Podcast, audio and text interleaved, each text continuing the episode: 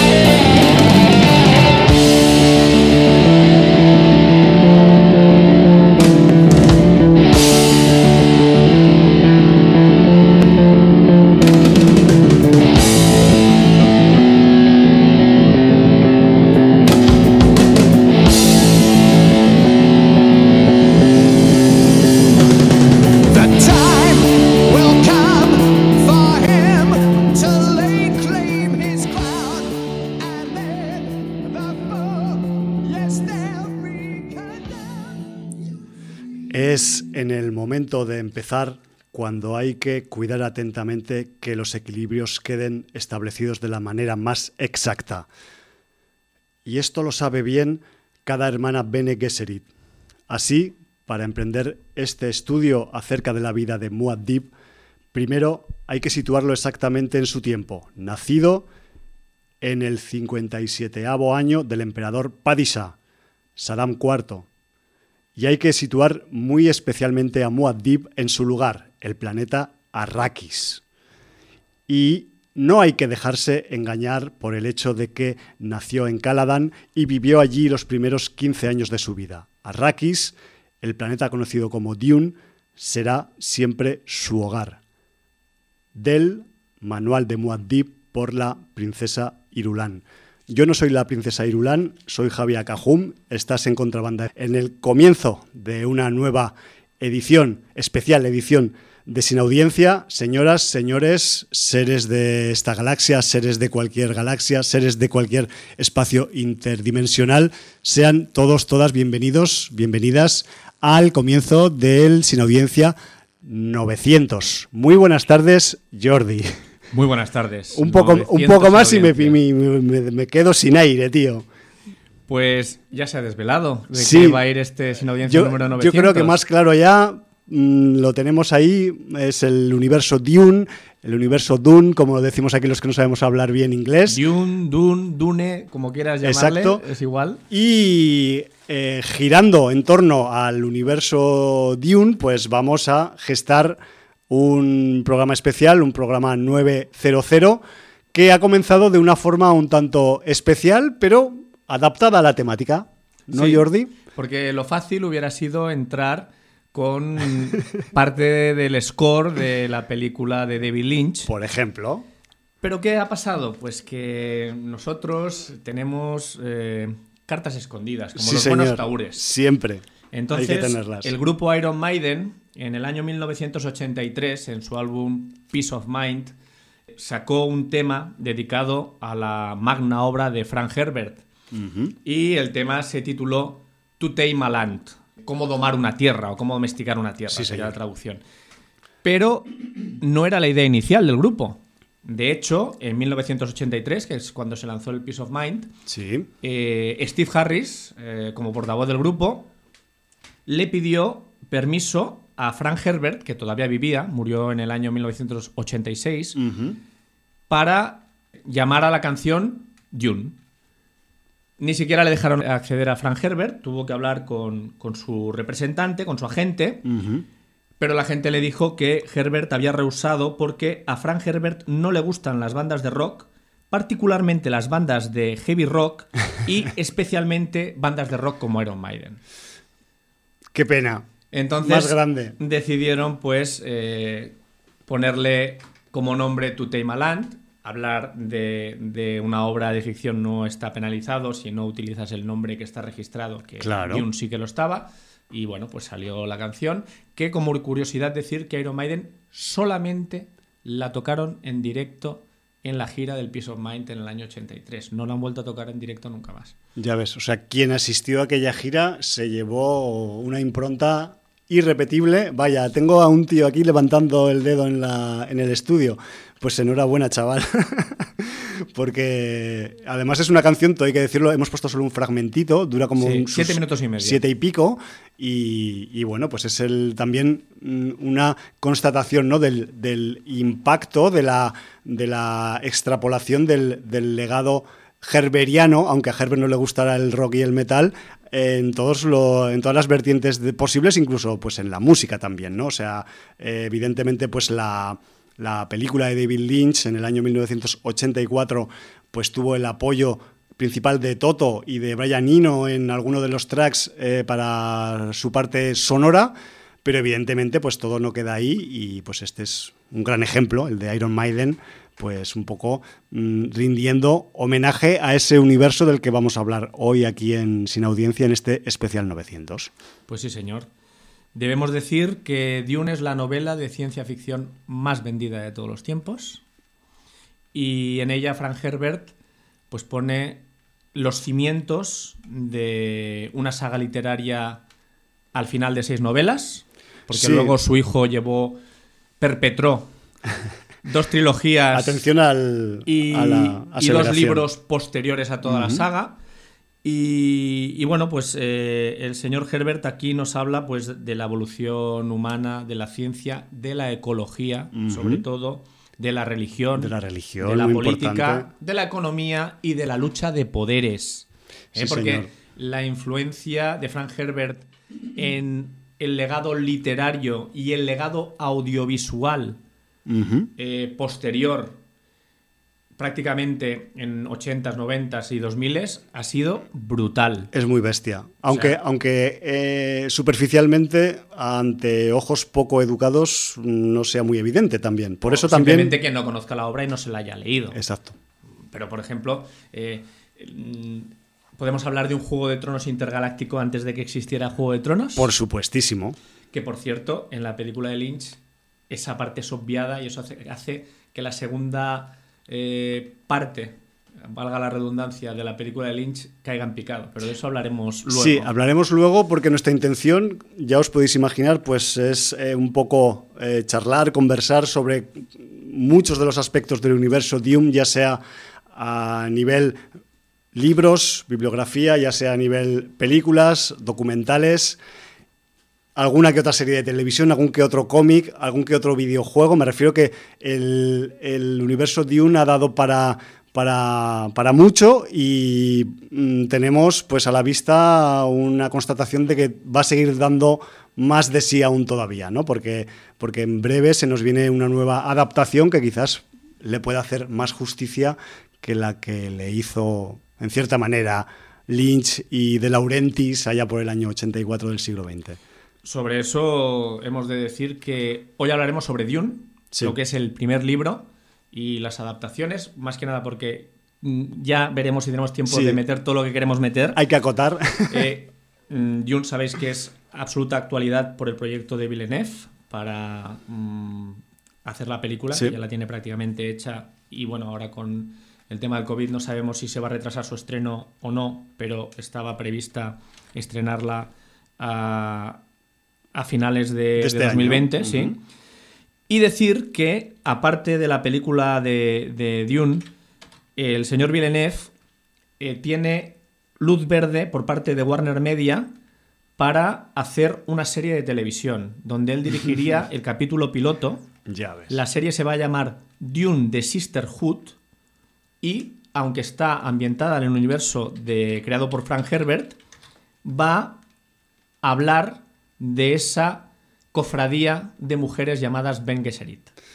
Es que es, en uno, particular. es uno de los temas que, que más eh, atractivo tiene dentro, hay, que hay dentro del universo Dune, que es esa, vamos a decir, esa orden, esa casta de mujeres eh, reverendas y sabias, que son las Bene Gesserit. Yo lo pronuncio como creo que hay que pronunciarlo, Jordi, porque a veces eh, el libro pues, se lee con, sin haber visto una película. Y bueno, yo he estado. eh, Nos lo podrán perdonar los oyentes. repitiendo eh, durante meses en mi cabeza Bene Gesserit, ¿no? Como, como lo diría, como creo que hay que decirlo, pero bueno, igual hay que callarse la, la E del final de Bene. Pero bueno, porque recuerda un poco el, el- el italiano en cualquier caso. Pero me parece que eh, Dune tiene mucho material dentro para ser explotado, el universo hablo, y las Bene Gesserit, pues es uno de sus principales pilares, vamos a decir, ¿no? Argumentales. Pues este Dune de Sisterhood sería una de las eh, series eh, grandes con las que arrancaría Warner Media, que se quiere sumar a los canales de streaming y las plataformas que tienen contenidos para empezar esa guerra, como han hecho Disney, como ha hecho mm, otras plataformas. eh, para hacer con la competencia pues a las grandes que, que tenían copado el mercado como Netflix y HBO, ¿no? Como Sí, Amazon señor. Prime, etcétera. Eh, bueno, pues esto sería la actualidad y ahora pasaríamos, pues primero a los cimientos, a Claro, esa a la base. piedra fundacional. El fundamento. El señor Frank Herbert, Este, entre- este ladrillo que tengo aquí, que, Sí, que sepáis hay algo que, antes de- que tenemos un ladrillo. Antes del ladrillo hay algo. Hay Sí, vida antes del ladrillo. Siempre hay algo antes del ladrillo. Entre el año 63 y el año 64, Frank Herbert escribe una novela llamada Mundo de Dune. ¿Vale? Esta era una novela que planeaba una te- tetralogía, cuatro Sí. libros, y que se publicó en capítulos en una revista de ciencia ficción llamada Astounding. ¿Vale? Entonces, la verdad es que la novela impactó muchísimo a los lectores y tuvo una gran acogida. Y Herbert escribió una continuación llamada El Profeta de Dune y lo hizo en cinco entregas más en la misma revista. Entonces, ¿qué pasó? Que fue tal el éxito que le dijeron que uniera esas dos novelas y publicara una novela, pero ya en un soporte de libro para vender en librerías, kioscos, estaciones de tren, aeropuertos, etc. Donde fuera. Donde fuera. Eso significa que esos dos eh, libros publicados por entregas en la revista Astounding, Mundo de Dune y El Profeta de Dune, se convirtieron en Dune, Sí. el primigenio. Y entonces, claro, la tetralogía se convirtió en una trilogía, Ahí está. ¿vale? Que serían formadas por Dune, por eh, después el, El Mesías de- de, Dune. de Dune. De- eh, el Dune se, se publicó en el año eh, 65. Ujú, Sí, señor. Luego El Mesías de Dune en 1969 y concluyó la trilogía con Hijos de Dune del 76.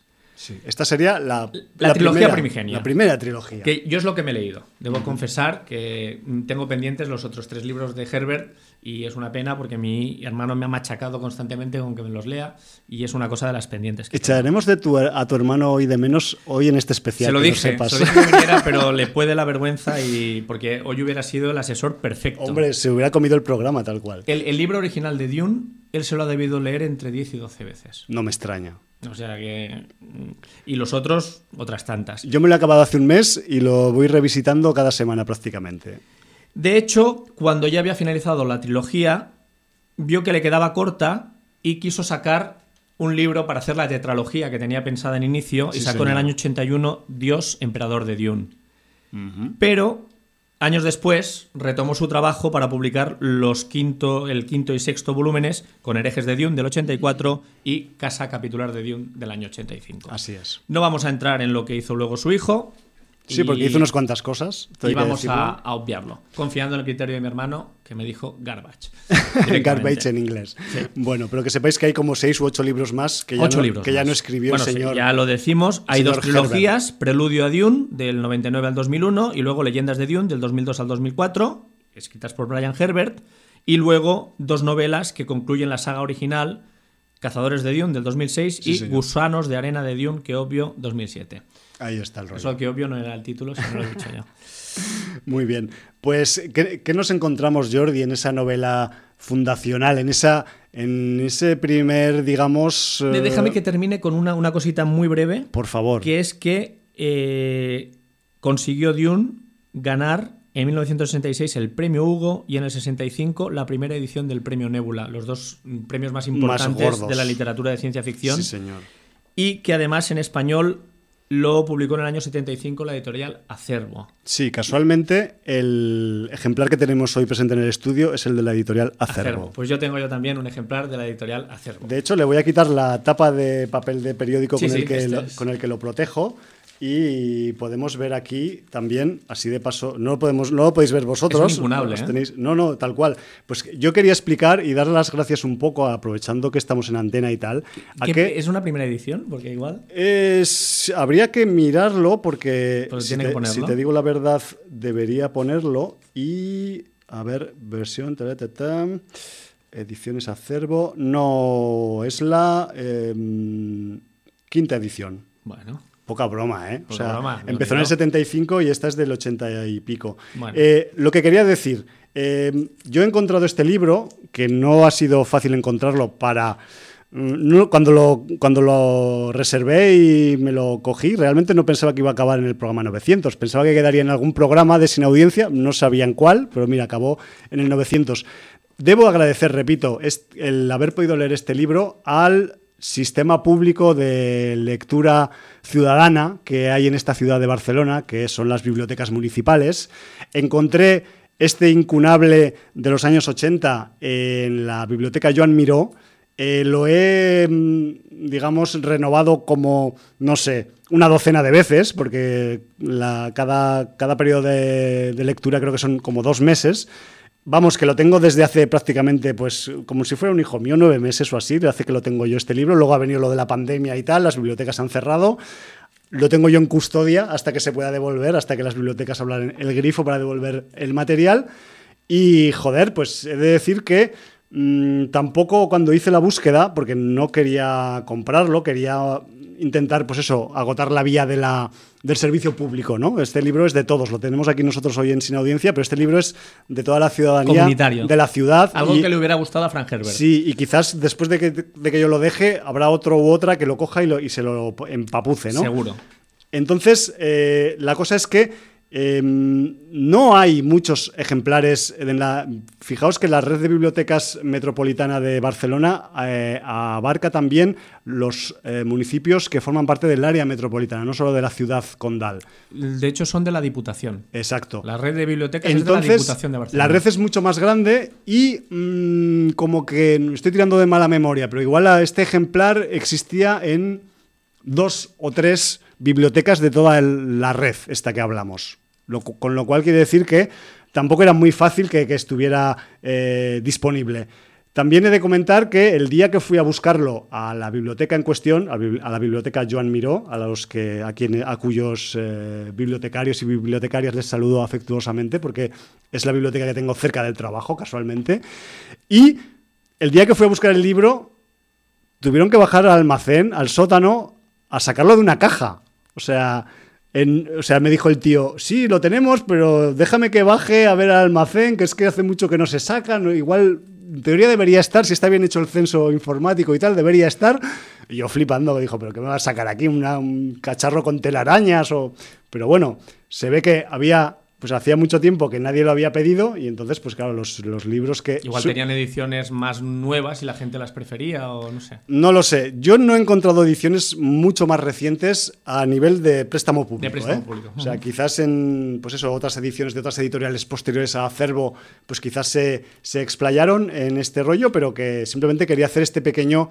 Eh, recordatorio, este, este pequeño, digamos, eh, saludo y agradecimiento pues, a la red de bibliotecas de, de Barcelona, porque gracias a, ella pues yo me he podido empapuzar eh, muchos años después de que se editara este, este ejemplar de, Dune del, Frank Herbert.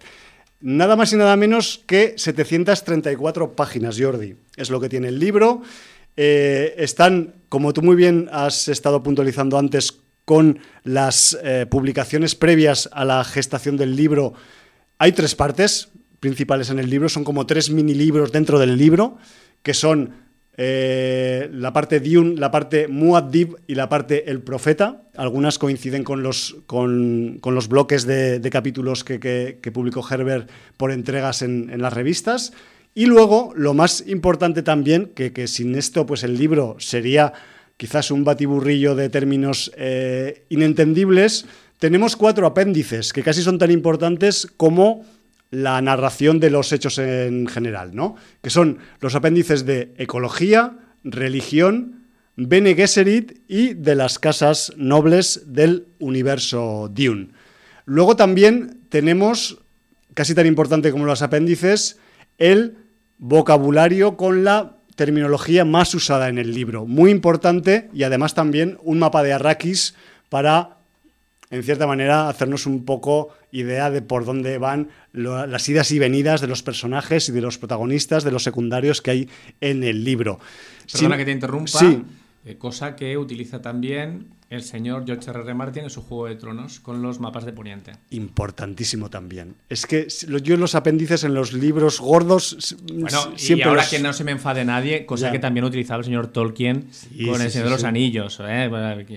para, lamer la oreja. Para quienes no hayáis leído el libro o no hayáis visto la película o las series, el tema de la terminología es muy importante. Hay un vocabulario propio en el libro y en, los demás productos que después han, salido derivados del, libro. Y por hacer una pequeña demostración para quien no conozca la terminología, voy a decir una frase que me he inventado que agrupa varios términos del libro, ¿vale? Venga. Y quizás si la dijera Joaquín Reyes cuando hacía Muchachada Nui, pues igual quedaría hasta como una parodia de Dune. Pero bueno, la cosa diría así como: Polatreides, que ha venido la reverenda madre Bene decidora de verdad del emperador, hacerte la prueba del Gom Jabbar. Ah, no vayas a ser tú el Quisat Hadirak ese que buscan. ¿Qué habéis entendido de la frase? Un carajo. pues claro, porque tú eres experto en el lenguaje de Dune. Pero bueno, me refiero que eh, tanto terminología de eh, armas, utensilios, biología, mucha terminología geográfica del desierto también, eh, está en este, en este glosario. Eh, luego también los términos que tienen que ver con las habilidades mentales y la religiosidad que hay en, la historia, también muy importantes. Cuando hablamos de un universo, es que, pues eso, tiene incluso, vamos a decir, pues un vocabulario, un lenguaje propio que, digamos, que, trasciende ¿no? las páginas de, este, de esta, de esta novela. ¿Y qué, lo, es, cómo resumiríamos un poco el argumento de la novela? Porque al fin y al cabo va a ser el argumento de la novela de la película de Lynch en grandes rasgos, posiblemente de la película de Villeneuve, también de la primera serie de televisión de la adaptación de cómic que ha habido, evidentemente también es la misma, el mismo argumento, pues tenemos aquí como un, vamos a explicar que es un universo muchos años en el futuro en el que tras eh, haber habido una crisis con la tecnología, lo que en el libro se denomina la yihad butleriana, hubo un episodio en el que los humanos acaban con la tecnología que proviene de computadoras, de ceros y unos, porque deciden que es demasiado parecido al intelecto humano y puede ser peligroso. Quizás pensando en su momento en Skynet ya, en aquel momento. La cuestión es que en este mundo futurista, y, pero sin tecnología digital, tecnología de otros tipos, todo hay que decirlo, pues tenemos un, eh, vamos a decir, una distribución por planetas gobernados por casas nobles que todas se rigen por un Landsrath, que es una especie de parlamento eh, galáctico. De grandes casas. Y que además eh, tiene por encima pues, la figura del emperador, ¿no? del, del Padisha, que casualmente pues el Padisha de, que hay en, en, Dune pues tiene un nombre que os puede sonar de algún, de algún nombre eh, de la política real de Oriente Medio. un cuarto. Exacto. Eh, veréis que a lo largo de, digamos, de nuestra disertación hay muchas, muchos vínculos, muchas, muchas eh, digamos, bifurcaciones con terminología árabe y de religión musulmana, también alguna de religión judía, dentro de, las, de los términos que se usan en, el libro. Bueno, pues en este, en este futuro, digamos, de, galáctico, eh, pues eh, hay, como ya os podéis imaginar, rivalidades entre diferentes casas. Hay un planeta geoestratégico muy importante que es el planeta Arrakis, porque en este planeta se eh, produce como único punto en la galaxia de eh, una sustancia llamada la melange de especia, que es una sustancia que mm, tiene propiedades, propiedades muy importantes. O sea, aparte de mm, mantenerte joven y ágil, también puede llegar, si tienes algún tipo de protohabilidad mental, puede desarrollar tus habilidades mentales y de hecho eh, hay una casta que es la cofradía dentro de esta galaxia que utiliza la eh, melange de especia para eh, utilizarla en los viajes espaciales, para hacer seguros los viajes espaciales. Esto quiere decir que eh, los miembros de la cofradía pueden, vamos a decirlo en, palabras simples, doblar el espacio y hacer que los transportes y los trayectos galácticos duren un pispás cuando con tecnología estándar analógica sin computadoras, pues podría durarles la vida entera.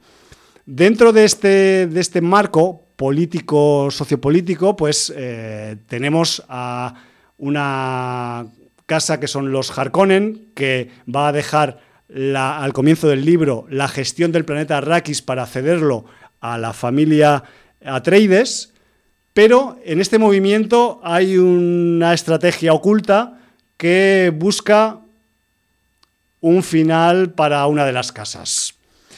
En el transcurso de este, vamos a decir, de conflicto de casas, en el planeta Arrakis, en Dune, va, van a sucederse algunas, vamos a decir, sorpresas, van a aparecer algunos actores y actrices en el entramado de la, del argumento que van a girar las pretensiones de este, de este cambio de tutelaje en el planeta y que nos van a llevar pues a, a mm, tener una especie de rebelión del pueblo original que tiene Arrakis, que son los Fremen, que son los aborígenes de, de Arrakis, contra el poder establecido de la galaxia que intenta controlar la producción de, de, de de especia. Es un poco ese el argumento que nos plantea el libro. No sé si tú quieres apuntalar los datos con algo.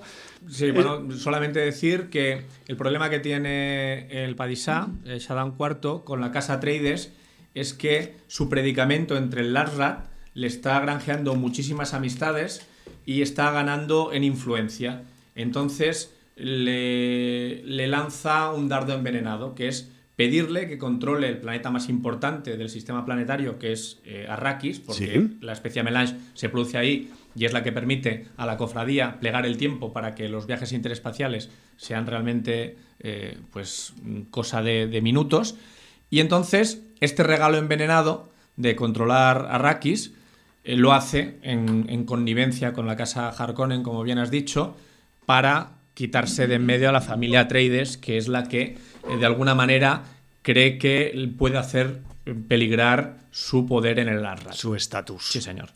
Eh, esto sería el resumen rápido. Sí, porque nos podemos explayar mucho y contar el libro entero. Anecdóticamente explicaría, para que la gente tenga una referencia, la importancia de las Bene Gesserit en, toda esta trama. Las Bene Gesserit eh, son esta mm, orden, orden de, mujeres que tienen poderes eh, que pueden ver todo el pasado, pero solo de la línea de mujeres Ben Gesserit y que llevan, no sé si siglos, intentando eh, que su estirpe fecunde a un macho para que nazca un macho Ben Gesserit.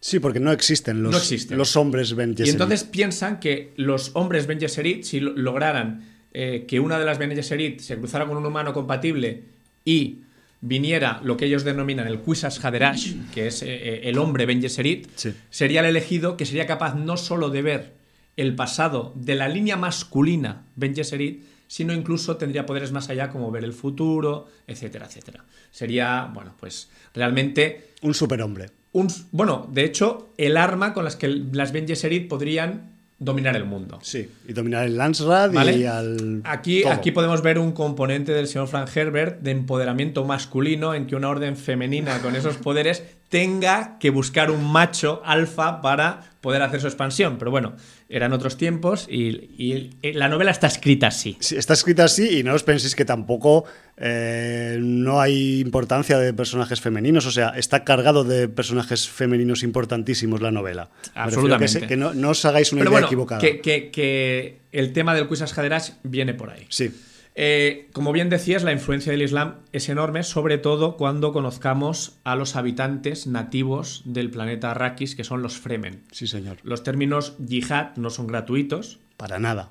Y eh, la ascendencia Fremen, por origen histórico referencial en la obra de Herbert, obviamente sería el pueblo musulmán. Sí, porque digamos que en estos diez mil y pico años en el futuro que transcurre eh, la historia de Dune respecto al momento, digamos, del siglo XX de, la Tierra, pues eh, evidentemente todas las religiones que en aquel momento existen eh, han tomado cosas de las religiones del pasado.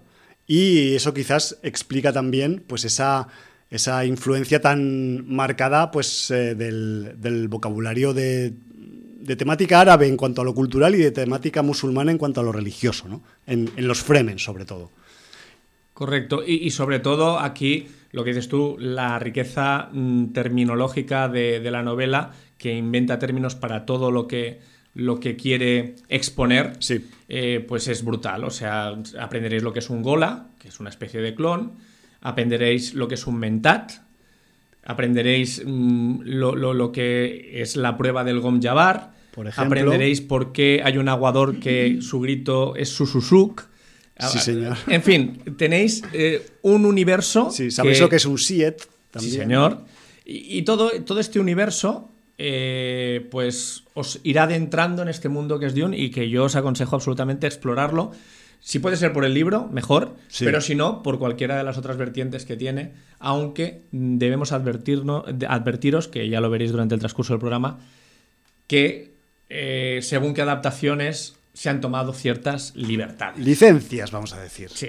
Bueno, yo simplemente por, por ir cerrando mi parte de, catalogación del libro y que tú también, pues evidentemente puedes ahí decir la tuya y tal, a mí me ha sorprendido mucho sobre todo dos, pilares conceptuales que tú los has nombrado un poco antes, así como, como las temáticas que trata el libro más allá de la historia en sí, ¿no? Eh, que son, por un lado, la religión, o más bien yo diría el mesianismo, o sea, al fin y al cabo, en el, en el Dune original, en estas 700 y pico páginas, lo que, lo que vemos nacer a lo largo de las páginas es a, a un tío que está, vamos a decir que en otras, en otras épocas y en otras religiones se hablaría de que está tocado por Dios, de que es un, un Mesías. Un Mesías, un profeta de, que viene de la mano de Dios o cualquier otra acepción parecida.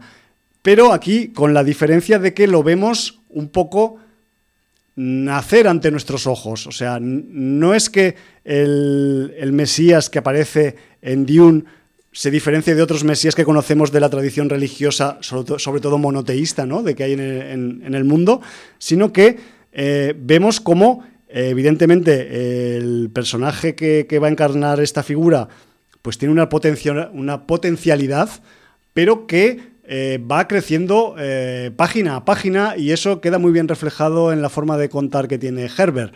Me refiero que Herbert igual te ahorra, como otros autores posteriores, los detalles de una gran batalla, pero sí que te muestra cómo va ascendiendo en potencialidad el, poder o el, vamos a decirlo, o la capacidad de aglutinar a las personas que tiene este futuro Mesías. Sí, porque es muy importante decir que las Ben Gesserit han buscado durante siglos el Kusas Haderash, pero el pueblo Fremen también tiene sus leyendas sobre la llegada del Mesías. Claro. ¿Será el Mesías de los Fremen y el Quisas Hadera es la misma persona? Para eso hay que leer el libro. Bien. Sí, porque además también eh, las eh, Bene Gesserit se encargan también para aprovecharlo en el futuro, en su propio beneficio, si se puede, pues van sembrando la galaxia con también con leyendas y con y con em, hechos mitológicos no comprobados que quizás puedan en un futuro pues sacarle partido a nivel estructural y a nivel, vamos a llamarlo, político, ¿no? Puro y duro, que es, que es lo que quieren un poco al final conseguir con, con esta búsqueda del, del, del Haderach. De hecho, ellas van sembrando los planetas y las grandes casas de con Ben Gesserit en cada sitio para que su influencia y como bien dices tú, sus leyendas perduren y de hecho los Fremen eh, tienen esas leyendas de que va a llegar el Mesías heredadas de, esa cultura Ben Gesserit. Entre comillas, implantadas. Implantadas, sí, señor. Sí, sí, sí es así. Lo es hace, una buena puntualización. Lo hace muy curioso ese, ese lado del mesianismo, el mesianismo a, pie de suelo, ¿no? Y además, un mesianismo que, para nada os esperéis que es una cuestión eh, especialmente religiosa, es un, es un mesianismo, vamos a decir, de, de, combate, por decirlo de alguna forma, ¿no? O sea, el, el, futuro profeta de Dune se gana a base de combates y a base de estrategia militar contra los opresores, su prestigio entre la gente. Me refiero que no, lo hace por predicar la paz ni, ni, la hermandad entre los humanos, sino defendiendo a la base de la población, ¿no? Un poco, al, pueblo llano. Y luego también otro, otro concepto muy fuerte, muy importante en Dune y que eh, hay que quitarse el sombrero y darle un chapo a Mr. Herbert es el tema de la ecología, el tema de el aprovechamiento del agua que rezuma el libro por sus cuatro costados. O sea, estamos hablando de un eh, planeta extremadamente desértico, con unos vientos que, se te llevan la piel en un momento dado si te pilla una tormenta de arena, y en el que cualquier gota de agua y cualquier tipo de, vamos a decir, de uso superfluo del agua está mal visto y además está considerada como lo que es en realidad el agua, ¿no? que es un tesoro, eh, entre comillas, hacedor de vida. Sí, así es. Y eh, pensar que también esta novela está eh, pues publicada en el año 1965, pensar esas, esas ideas ecológicas puestas ahí en aquel año. Me refiero que me parece muy, muy avanzado para su momento. Sí, no, hasta el punto de que él, evidentemente, era escritor, también periodista, fotógrafo, pero era consultor ecológico en los años 60 y conferenciante de ecología. Ya ves. En una época en que nadie prácticamente hablaba de agotamiento de recursos, efecto invernadero, sequías, etcétera, etcétera. Eh, realmente fue un avanzado a su tiempo y dejó un legado escrito que, es una apología de la ecología, del ecologismo. Sí, y, y, luego también vamos a aprender en el, en el libro cómo cómo se debe gestionar el agua en un desierto hiperárido. O sea, me refiero que la documentación que tuvo que hacerse el señor Herbert al respecto del tema poca broma, ¿eh? Porque eh, vale que estamos en un mundo futuro, pero el desierto es el desierto y hay que, digamos, pelear por cada gota de agua que le, que le vamos a decir, que le, que le robas, ¿no? O que, le sintetizas al desierto porque agua, a verla hayla, pero hay que saber cazarla y no desperdiciarla, ¿no? Y luego también, Jordi, me hace mucha. Me hizo un poco de gracia el, planteamiento un poco geoestratégico del planeta Arrakis. Al fin y al cabo, eh, tenemos una sustancia de la que depende la logística de, la galaxia, por decirlo de alguna forma. Carajo, o sea, es una. Mm, año 1965, es una extrapolación, una metáfora del petróleo, en el momento en el que las, eh, la OPEP eh, es poco menos que una dictadura en el mundo en aquellos años, ¿no? Y que marca los precios y marca las, las, eh, las idas y venidas del, del, del, material preciado con el que se mueve el mundo. Y un poco, pues veo que, que Herbert hizo ahí un poco esa, extrapolación de la melange con el, petróleo. Y luego también, pues bueno, si nos empezamos un poco a, meter en, en, temáticas un poco arabescas y desérticas y tal, pues evidentemente pues también vamos a encontrar metafóricamente paralelismos históricos con algunos personajes en el libro, pues como podría ser igual Lorenz de Arabia, ¿no? En un momento dado. Un extranjero que llega a un sitio en el que están oprimidos por un gobierno déspota y que les ayuda un poco a liberarse. Me refiero que Herbert pilló de aquí y de allá con temáticas un poco, pues eso, del, del desierto y de Oriente Medio, y con eso armó un poco, pues, esta, esta epopeya planetaria galáctica, ¿no? Que, que, es Dune. Pero es lógico, igual que decimos que Herbert ha sido influencia uh -huh. posterior en literatura, cine, etcétera, eh, Herbert también tuvo sus influencias. Claro. Eh, también tuvo sus fuentes y también, pues, de cosas que había visto o leído, pues las aprovechó. Las para, aprovechó para... y las vertió ahí. Claro. Eh, dos cosas. Hay un personaje, bueno, unos personajes, no sé si llamarlos así, es, los, los, llamo así para despistar, pero que viven en Arrakis, en Dune, y que tienen una importancia máxima, culmen, en la obra y, y en el sistema. Uh -huh. Y estos personajes, vamos a decir que no son humanoides. Es muy importante lo que acabas de decir. Pueden ser kilométricos y no son humanoides. Me los estaba dejando. Eh, yo creo que es muy importante. Es, no vamos a decir es el motor, es el motor qué relación tiene, porque eso lo descubriréis leyendo el libro, sí. qué relación tienen con Arrakis eh, estos personajes. Y, y, eso me lleva también a una segunda parte que es la riqueza de personajes, esta vez sí, la mayoría humanoides, sí. que tiene esta obra.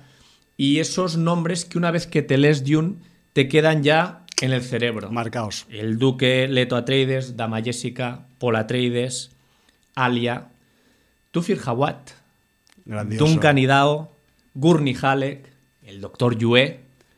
Luego tienes en la casa Harkonnen el barón Harkonnen, Por Vladimir. Harkonnen. Vladimir. Fate Rauta, uno de sus sobrinos, la bestia Rabán, el otro sobrino. El chungo. Peter de Bris. Grandioso Peter El de mentat de los Harkonnen. Mi favorito del libro, prácticamente. La casa imperial Corrino con Shaddam IV. Sí, que es la casa del emperador, vamos a ver. La princesa Irulan o el conde Hasimir Fenring. Las Bene Gesserit, sobre todo con esa reverenda madre Gaius Helen Moyam. Brutal, de lo mejor del libro también. La dama Margot Fenring, uh -huh. también importante. Muy interesante, señora. Y luego en los Fremen, Stilgar, Chani, Liet Kynes. Y bueno, luego otras personas que, que, bueno, que también intervienen, pero que ya no, no son tan. Kynes es el, el ecólogo, el ecólogo imperial, ¿no? Que sí. se queda a vivir allí, que, se, que para, se, para, se, enamora del planeta. Para cuando pasemos, que vamos a pasar ya en breve sí, porque nos estamos quedando el tiempo, más Bonsido. Sí, en la película, en la película de David la película Lynch, de Lynch. Más Bonsido. Si te parece, Jordi, yo creo que hemos explicado bastante del libro. Sí, yo creo que sí. Y ya hemos puesto los más. dientes largos. Eso sí, armaros de paciencia, pues es un libro de muchas páginas, de mucha lectura, pero yo creo que lo vais a disfrutar de pe a pa. Si os gusta la temática ciencia ficción con creación de un mundo a partir de una obra literaria, es vuestro fucking libro, o sea, así os lo digo. Y tiene el seal of approval de Unai, que llegó tarde a Dune, pero acabó también consumiéndola y le dio su seal of approval. no me importante. extraña, el seal of approval de Unai está cotizado. Pues si quieres, eh, podemos pasar. a- Hacemos un salto del 65 al 84 del siglo XX. Sí. Y nos metemos ya en la. Sí, harina. porque hay un proyecto anterior Sí, del que hablaremos también un poquito. que no salió y se reflejó en un documental posterior de 2013. Sí, señor. entonces lo vamos a poner después de la película que sí se realizó. Ahora ponemos la película. ¿no? Ahora ponemos la película. Ahora Eh, vamos, a, yo- al cine. Yo te voy a preguntar, ¿qué, qué versión ponemos? ¿La versión normal o la versión para televisión? Esa es pregunta con trampa. No, os lo digo porque la película de David Lynch del 1984, pues em, tuvo pues sus eh, tiras y aflojas en, en la, en el cuarto de edición y montaje. Me refiero que eh, David Lynch venía de hacer El hombre elefante, que fue su primer éxito más o menos comercial. No había hecho todavía Blue Velvet, pero eh, tuvo un acuerdo con Dino de Laurentiis y le dijo, oye, si te hago Dune, ¿me pagarás Blue Velvet, que es lo que realmente me interesa? Y el tío le dijo, yes, I do.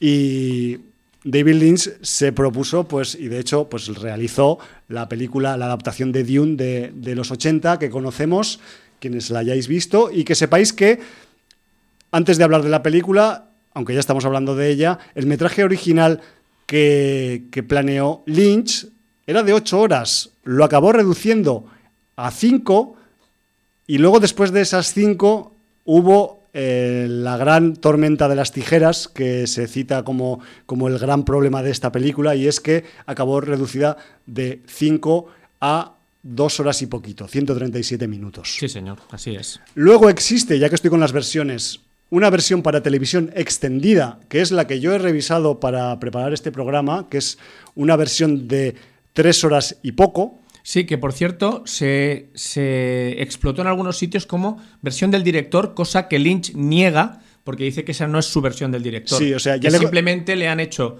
unos apósitos Sí. para explicar más cosas de las que se explicaban en la versión eh, censurada directamente por los de Laurentis, sobre todo por la hija del Dino de Laurentis, la Rafaela, Sí, que fue Rafaela. la que metió tijeras ahí a punta pala. Y, Rafael. Y entonces, bueno, mm, tú puedes decir en qué consisten esos apósitos, ¿no? Sí, porque además, eh, si os digo la verdad, lo primero que hay que decir es que la, la- la sorpresa que me llevé al principio del visionado de la Dune extendida, la que no está aprobada por David Lynch, es que no está firmada por David Lynch, está firmada por el típico sobrenombre que se les pone en las películas cuando los directores reniegan de ellas, que es Alan Smithy. Pues Alan Smithy es quien ha dirigido la versión extendida de Dune, la que se usó, se usó para poner en televisión en dos partes, en dos partes de hora y media aproximadamente, y que creo que en algunos países se llegó eso a editar en DVD o en Laserdisc o en las cosas que se hacían antes de los DVDs, como la versión extendida oficial, cuando de oficial tenía. Nada. Bueno, era oficial de los Laurentis. Sí, exacto, pero no de David pero- Lynch. pero no del David Lynch, que ya quedó quemado y tocado de. de de acabar pues la, la versión de, de cine, ¿no? Decir que la diferencia esencial entre la, entre la versión el, de, de Lynch de 137 contra la de 180 y pico es que todos los añadidos vienen de dos partes. Primero, se hace una intro mucho más larga, de varios minutos, con un narrador apócrifo que nos explica la historia de la galaxia, nos explica pues la yihad butleriana, quiénes son las Bene. Me refiero que hay un esfuerzo, digamos, de mm, entendimiento narrativo un poco mayor para que queden más conceptos claros, lo cual no sé si ayuda o desayuda, porque luego en la película pasa lo que pasa también, que me refiero que, que por mucho que intentes adornar con un buen prólogo algo que ya está hecho un poco de aquellas maneras, pues no sé si lo acabas de estropear también. Y luego la segunda, el segundo ingrediente principal que, que viene en, esta versión extendida de, de, de Dune, de tres horas prácticamente, es la, el añadido de diferentes escenas o alargamiento de escenas, sobre todo en la segunda parte de la película, en la que, digamos, la acción eh, transcurre en las arenas de Dune, por decirlo de alguna forma. Entonces, ¿qué ocurre? No hemos explicado antes que, debido al consumo de melange y a la dieta rica en melange que utilizan los habitantes de Arrakis, cuentan con sus ojos azulados debido a esta ingesta. Entonces, ¿qué ocurre? Que, eh, y esto viene para explicar lo siguiente, en la versión extendida de Lynch hay escenas interpuestas en las que unas veces se nota que los Fremen tienen los ojos azules y en otras en las que no los tienen. Entonces, así se puede distinguir en las escenas que hay Fremen cuáles son los añadidos, más que nada porque esos añadidos no se les acabó haciendo el proceso de postproducción y de, y de, entintado de los ojos de los Fremens de turno que tocara sacar en, en esas escenas. ¿no? Entonces, eso os puede servir un poco de pista sobre qué partes, la verdad es que, a ver, o sea, el visionado yo estaba flipando porque digo que ahora sí, ahora no, ahora sí, ahora azul, ahora normal, ahora digo, pero esto es que les pasa, ¿se les acabó el presupuesto de azulete? No, es que era la versión extendida y recortada y ya está. Eh, aparte de eso, pues lo más eh, destacable de la Dune de David Lynch, no vamos a hablar del argumento porque es similar al del libro, pero más deslavazado y un poco alocado con la supresión de algunos detalles y la adición de otros, Sí, yo eso lo explicaré ahora, si te parece bien. Pero lo que, lo que más me, digamos, se puede salvar del Dune de David Lynch es el repartazo. Aparte de, alguna, de algún hallazgo tecnológico y de efectos especiales guapo, el repartazo que tenemos en, en, la, en la película de Lynch no es el nivel que iba a tener la película de Jodorowsky, que de eso hablaremos luego, pero no está nada mal, la verdad. O sea, es que tenemos ahí un, un señor eh, repartazo que pues pasa, por ejemplo, pues por tener a un Kyle McLachlan que en aquel momento pues no, nadie sabía quién era, luego se haría popular por, por Blue Velvet y por Twin Peaks. Y se, convirtió en el actor fetiche del señor David de Lynch. David Lynch, exacto. Y eh, pues eh, él encabeza un poco el reparto haciendo de Paul Atreides en el, en, la historia, pero luego tenemos también a Patrick Stewart como Garni Halleck, tenemos a Sting, al cantante Sting de The Police, con, como, como Faith Rauta, uno de los sobrinos, de los sobrino pequeño de, los sobrinos chungos del varón. Y luego pues tenemos también como el duque Leto Atreides al actor alemán Jürgen Prochnow, que casi lo digo mal, pero lo he el famoso actor de Das Boot. Exacto, de la película del submarino, película alemana del submarino. Pero luego también, pues tenemos, como tú muy bien has dicho eh, antes, a Max von Sydow eh, como el doctor Liet Kynes. Tenemos también a Xin Young como Chani, una de las miembros del, pueblo Fremen. Tenemos a una desaprovechada Virginia Madsen, que apenas en la película sale. Es la princesa Irulan. Sí, sale al final, en la escena final, como hija del, emperador Saddam IV. Y luego, no sé si me dejo por ahí, pues a Brad, Brad Dourif, que es, eh, hace de Peter de Brice, por ejemplo, que es también un personaje que, que, mm, lo peta mucho en el, en el, libro y en la película. Silvana Mangano, como una de las Bene Gesserit que aparecen en, el, en la película. Y creo que de los nombres conocidos los he dicho todos, aunque podrías añadir alguno más si quisieras, porque estoy hablando un poco, pues, a ver, tampoco me voy a dejar al señor José Ferrer, que eh, interpreta al emperador Saddam IV, ¿no? al Padisar Saddam IV. Linda Hunt, como Shadow Mapes, también una actriz secundaria que por su eh, presencia física es muy conocida. Sí, señor. Y sí, bueno, pero en general sí ya, ya has dicho más o menos todos los no, sé si has eh, nombrado a, a Richard Jordan, no, haciendo de un candidato. Sí, Richard Jordan, varios papeles secundarios. Eh, quizá destaca en La caza del Octubre Rojo.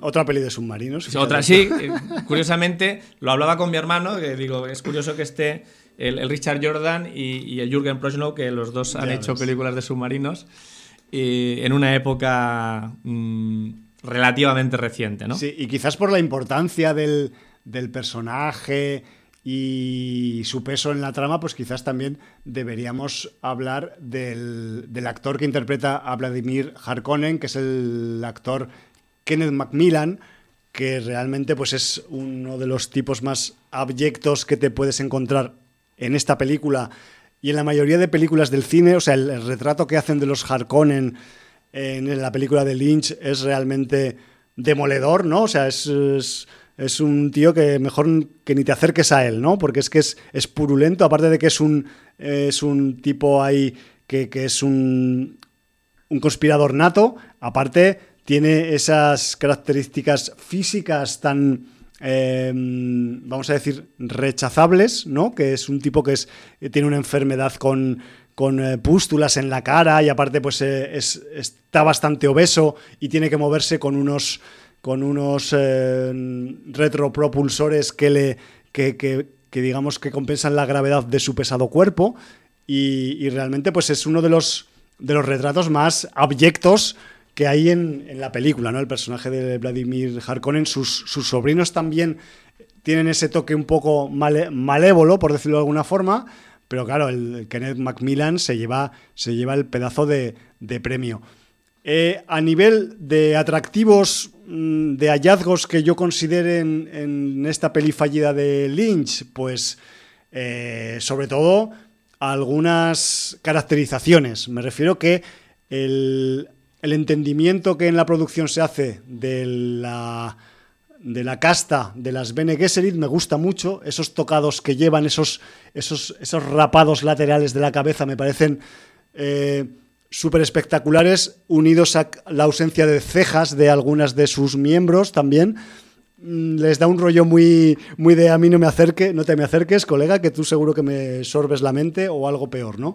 Y también hay algunos hallazgos técnicos a nivel de efectos especiales como podrían ser pues el diseño de los Steel trajes, que son los trajes para reciclar el agua corporal mm, que usan los humanos en Arrakis para no perder ni una sola gota de sudor, ni de orina, ni de líquidos que pueda haber en, las heces, por ejemplo. ¿no? Me refiero que a ese nivel eh, tenemos el reaprovechamiento del agua dentro del planeta Arrakis y luego también pues mm, hay que hablar, sin hablar de ellos para seguir el criterio que hemos seguido antes, de esos personajes no humanos que hay en Arrakis, que a nivel técnico también requieren una representatividad muy importante y que dentro de lo que cabe el ser en sí mismo pues está bien ejecutado dentro de eh, Arrakis. Quizás lo que no está tan bien ejecutado es la interactividad de estas criaturas originarias de Arrakis con los humanos. No sé si estás de acuerdo con esto, Jordi. Sí, sí, sí. Ahí es donde falla un poquito,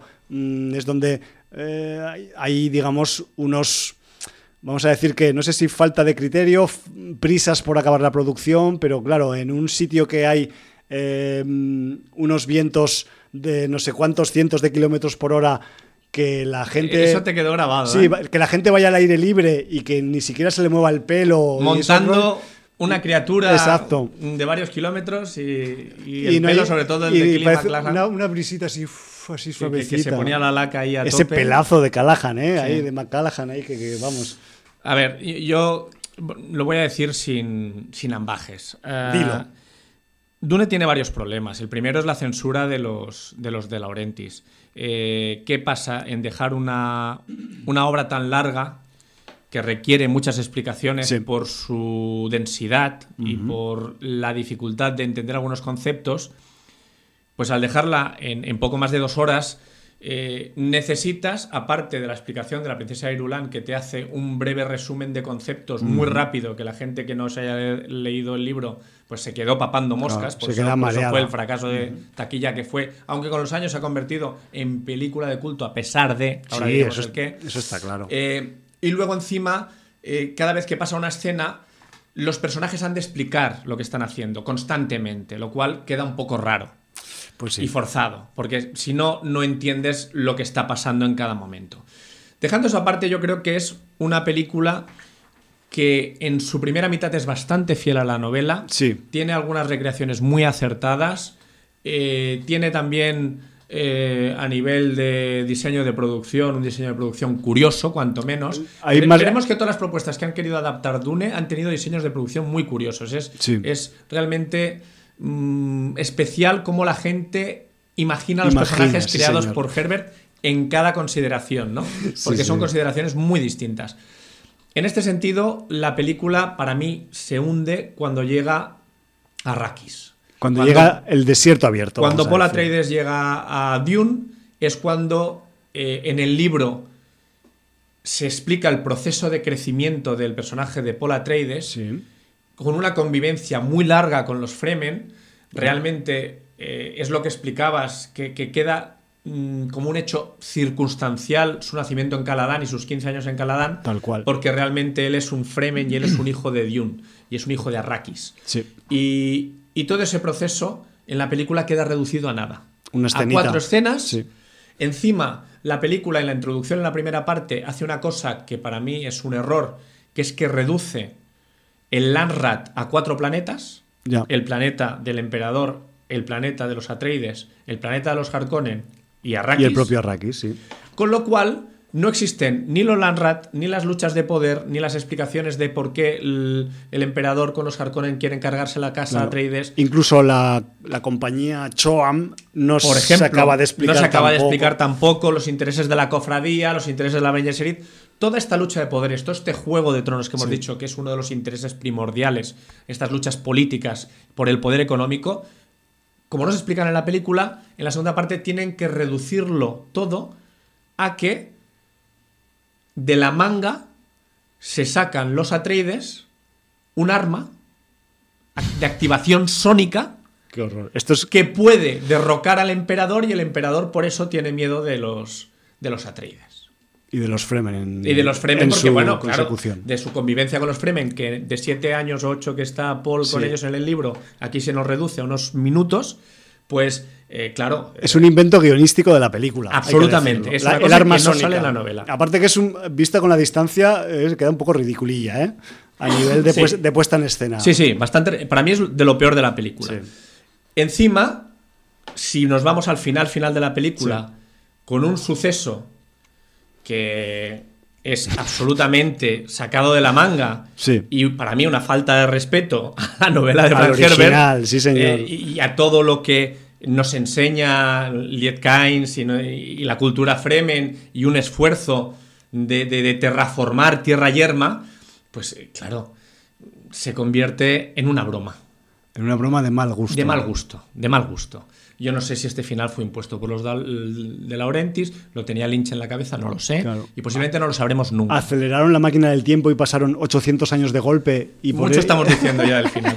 En fin, estoy completamente de acuerdo contigo Sí. mm, de que, que la segunda parte de la película Se hunde totalmente. le hace caer en picado y hace que la película pues, se convierta en una broma amarga, sobre todo para los eh, lectores de, de la novela de Herbert. Eh, a pesar de todo, yo creo que tiene suficientes elementos Sí.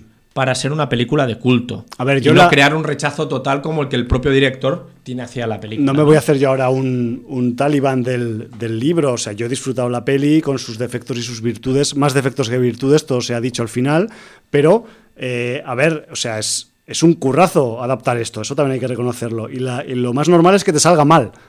Más, hay más probabilidades de que te salga mal de que, que te salga bien. Y bueno, pues a Lynch le salió a la virulé un poco. Mitad y Un poco mitad, a la virulé, sí. mitad y mitad, pero más tirando para el precipicio. Además, debo decir que eh, yo no la revisaba hace muchos años. Sí, La revisé la semana pasada, además con mi hermano. sí. Y los dos coincidimos que ha envejecido mal.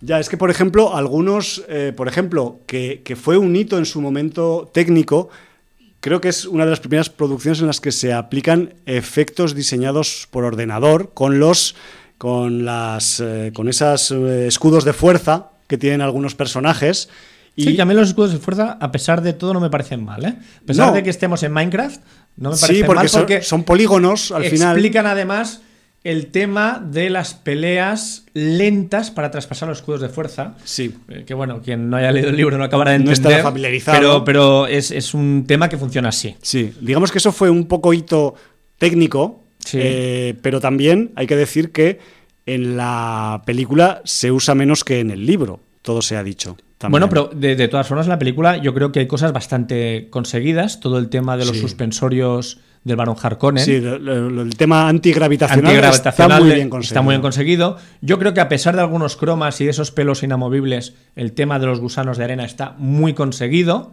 con además esa boca que se abre en tres gajos, por llamarlo de alguna manera, sí, sí. que además luego heredarían en temblores, Por sin ir más ejemplo- lejos. Por ejemplo, entre, entre otros muchos. Entre otros muchos. O sea, quiero decir que en ese sentido sentó escuela porque la boca del gusano de arena de Herbert no era exactamente así. Entonces le dieron un sistema para que pudiera cerrarla y encajara perfectamente para cuando está debajo de tierra y pudiera abrirla y tener esos dientes con el que se fabrican los Cris de los Fremen cuando estuviera eh, en la superficie. ¿No sabéis qué es un Cris? Que sepáis que es una especie de puñal ritual de los Fremen. Gracias por el apunte.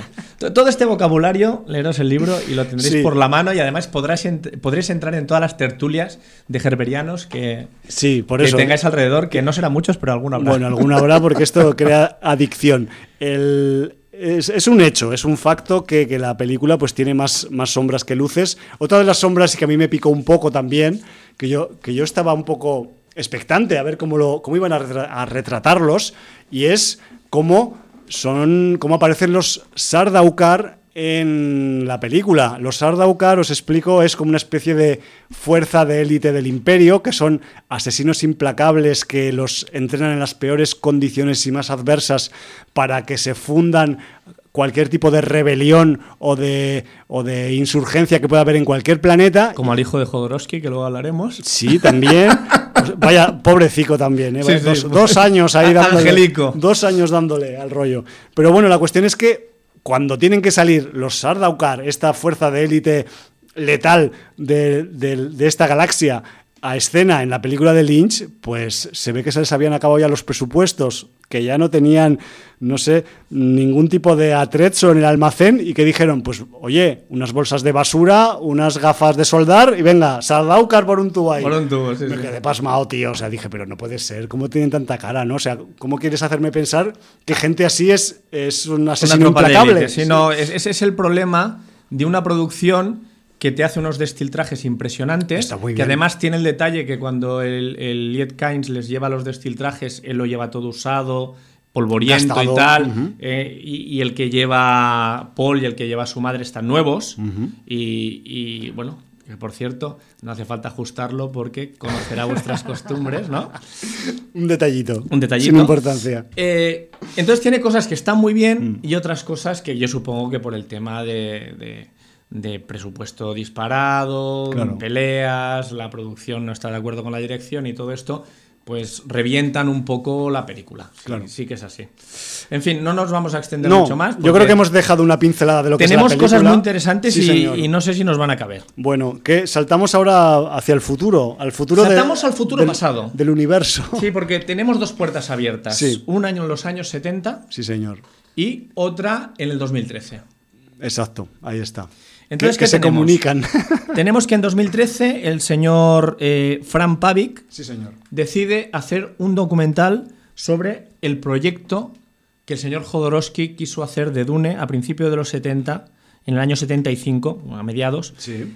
y no pudo llevar a cabo a pesar de que estaba prácticamente todo montado. Sí, vamos a decir que es el proyecto Nonato. de- Nonato. De, de Jodorowsky. Pero que es un proyecto que tenía todo. Es un proyecto en el que el señor Jodorowsky, que además eh, narra en el documental, es muy gracioso verlo en versión original porque él habla No, pero es, es muy curioso. habla en dices. chileno chapurreando inglés y tiene un inglés. Y a veces un poquito francés también. Sí, también francés, pero. Porque él vive en Francia. eh, el, el- el inglés que habla es un inglés muy entendible. Yo, yo soy fan, o sea, me quedé, me quedé Absolutamente prendado. fan. O sea, yo, yo quiero De de- hablar de- inglés como él para que me entiendan. de hecho, es que le tendrían que subtitular alguno de su inglés por- porque no, no, no lo entiende nadie. Es más castellano que inglés. Le mete es palabras en castellano. Es grandioso, pero, pero lo simplifica la forma de expresión. Sí, sí, absolutamente. A, la inglesa. A la que- inglesa y, ya está. Y queda súper súper condensado Eh, y. Sí, porque además el productor es el, el, el Sedú, ¿no? Sí. Y el Michel Sedú, Michel que habla en francés. Y durante la película, pues hay gente que habla en inglés, gente sí. que habla en Al- español. Al, fin y al habla- cabo, fue un proyecto que nació en Francia. Sí, y es. que luego pensaba expandirse a- y compartirse con productoras estadounidenses para mm, intentar un poco pues compensar la- el alto coste que iba a tener el- este proyecto y la cuestión es que bueno ya sabemos por la historia que no se llevó a cabo pero es apasionante cómo Jodorowsky que era fan del libro de Herbert quería hacer lo suyo y lo iba a hacer suyo de una forma un tanto particular. Sí. Porque evidentemente no lo iba a respetar del todo, iba, no, no, y él, él lo reconoce. iba a condensar un poco la idea, pero iba a hacer su Dune también. Su, su definición, que además creo que bastante literal, es Sí. eh, cuando te casas y tienes a tu novia, tú la noche de bodas la violas. Entonces él iba a violar el libro de Herbert Lo iba a hacer suyo. con respeto, Con pero respeto y amor, sí. Entonces, es, es su definición. Entonces, ¿qué hace? Él, él- ¿Por qué se hace en Francia por el señor Michel Seydoux? Porque él tiene dos películas en los años 70, Sí. antes de hacer este proyecto, que son El Topo. Y Fan de y- Ulysse, Sí. Y luego la, la de la montaña sagrada. sí señor. Y, y aunque son muy surrealistas, Ah, Es, el rollo Jodorowsky un poco. eh, son un éxito, sobre todo en Europa y sobre todo en Francia. Arte y ensayo. donde, donde ese cine tira muchísimo. Sí, sí, sí. Entonces, eh, el señor Michel Seydoux le da carta libre con el proyecto de Dune. Eh, de, Dune. Eh, Dune empieza con un presupuesto de unos 15 millones de dólares, que, que para la época era un presupuesto De los muy años elevado, 70. años 75. Sí. Y, y entonces, ¿él qué hace? Lo primero que hace es eh, hacer un script. Y entonces, eh, para hacer el script, él, en Francia, precisamente, cuando está hablando con el señor Michel Seydoux, descubre un cómic llamado Teniente Blueberry, Blueberry. escrito por un tal Giraud. Giraud. El señor Giraud es un señor que cuando escribe Blueberry se llama Giraud, pero que también dibuja ciencia ficción. Sí, señor. Y cuando dibuja ciencia ficción, ya no es Giraud, sino es Moebius. Ahí está. Entonces, Jean-Giraud Moebius eh, habla con eh, Jodorowsky y Jodorowsky tenía un carisma que tiraba para atrás. No sé cómo se lo hacía, pero Lo sigue teniendo el cabrón. lo tiene, sigue teniendo. sí. 91 años, sigue vivo. Moebius nos dejó el año pasado, si no me equivoco. Sí, hace poco. O hace poco, sí. No recuerdo cuándo fue la fecha. Y, y bueno, pues eh, a pesar de que es un ser un poco egomaniaco y bastante especial, Sí, es un tío especial, te hay que especial. es la palabra. La mejor. verdad es que tiene un don de gentes que hace que cualquier proyecto, por inverosímil que sea, te lo venda, te impliques y, y acabes a sus pies. Vamos, es un, siguiéndole donde te pida. es un gran orador. Entonces, ¿qué hace Jodorowsky? Coge, se pone con el señor Moebius y se pone a hacer un script de Dune en que Moebius le va dibujando todo lo que va a pasar ante la cámara y él eh, lo va eh, narrando y poniendo los hilos de guion. ¿Vale? Sí, sí, lo que sería un storyboard. Sí, él empieza ya a transformar cosas y, y bueno. Entonces, ¿qué pasa? Él empieza a llamar gente que, que quiere para su producción. Por ejemplo, quiere al señor Dan O'Bannon para los efectos especiales. Sí, porque lo descubre en la película, si no recuerdo mal, Darkstar. Además, eh, coge y se busca a uno de los mejores ilustradores y portadistas haciendo naves espaciales como el señor Christopher Foss. Chris Foss. Brutal.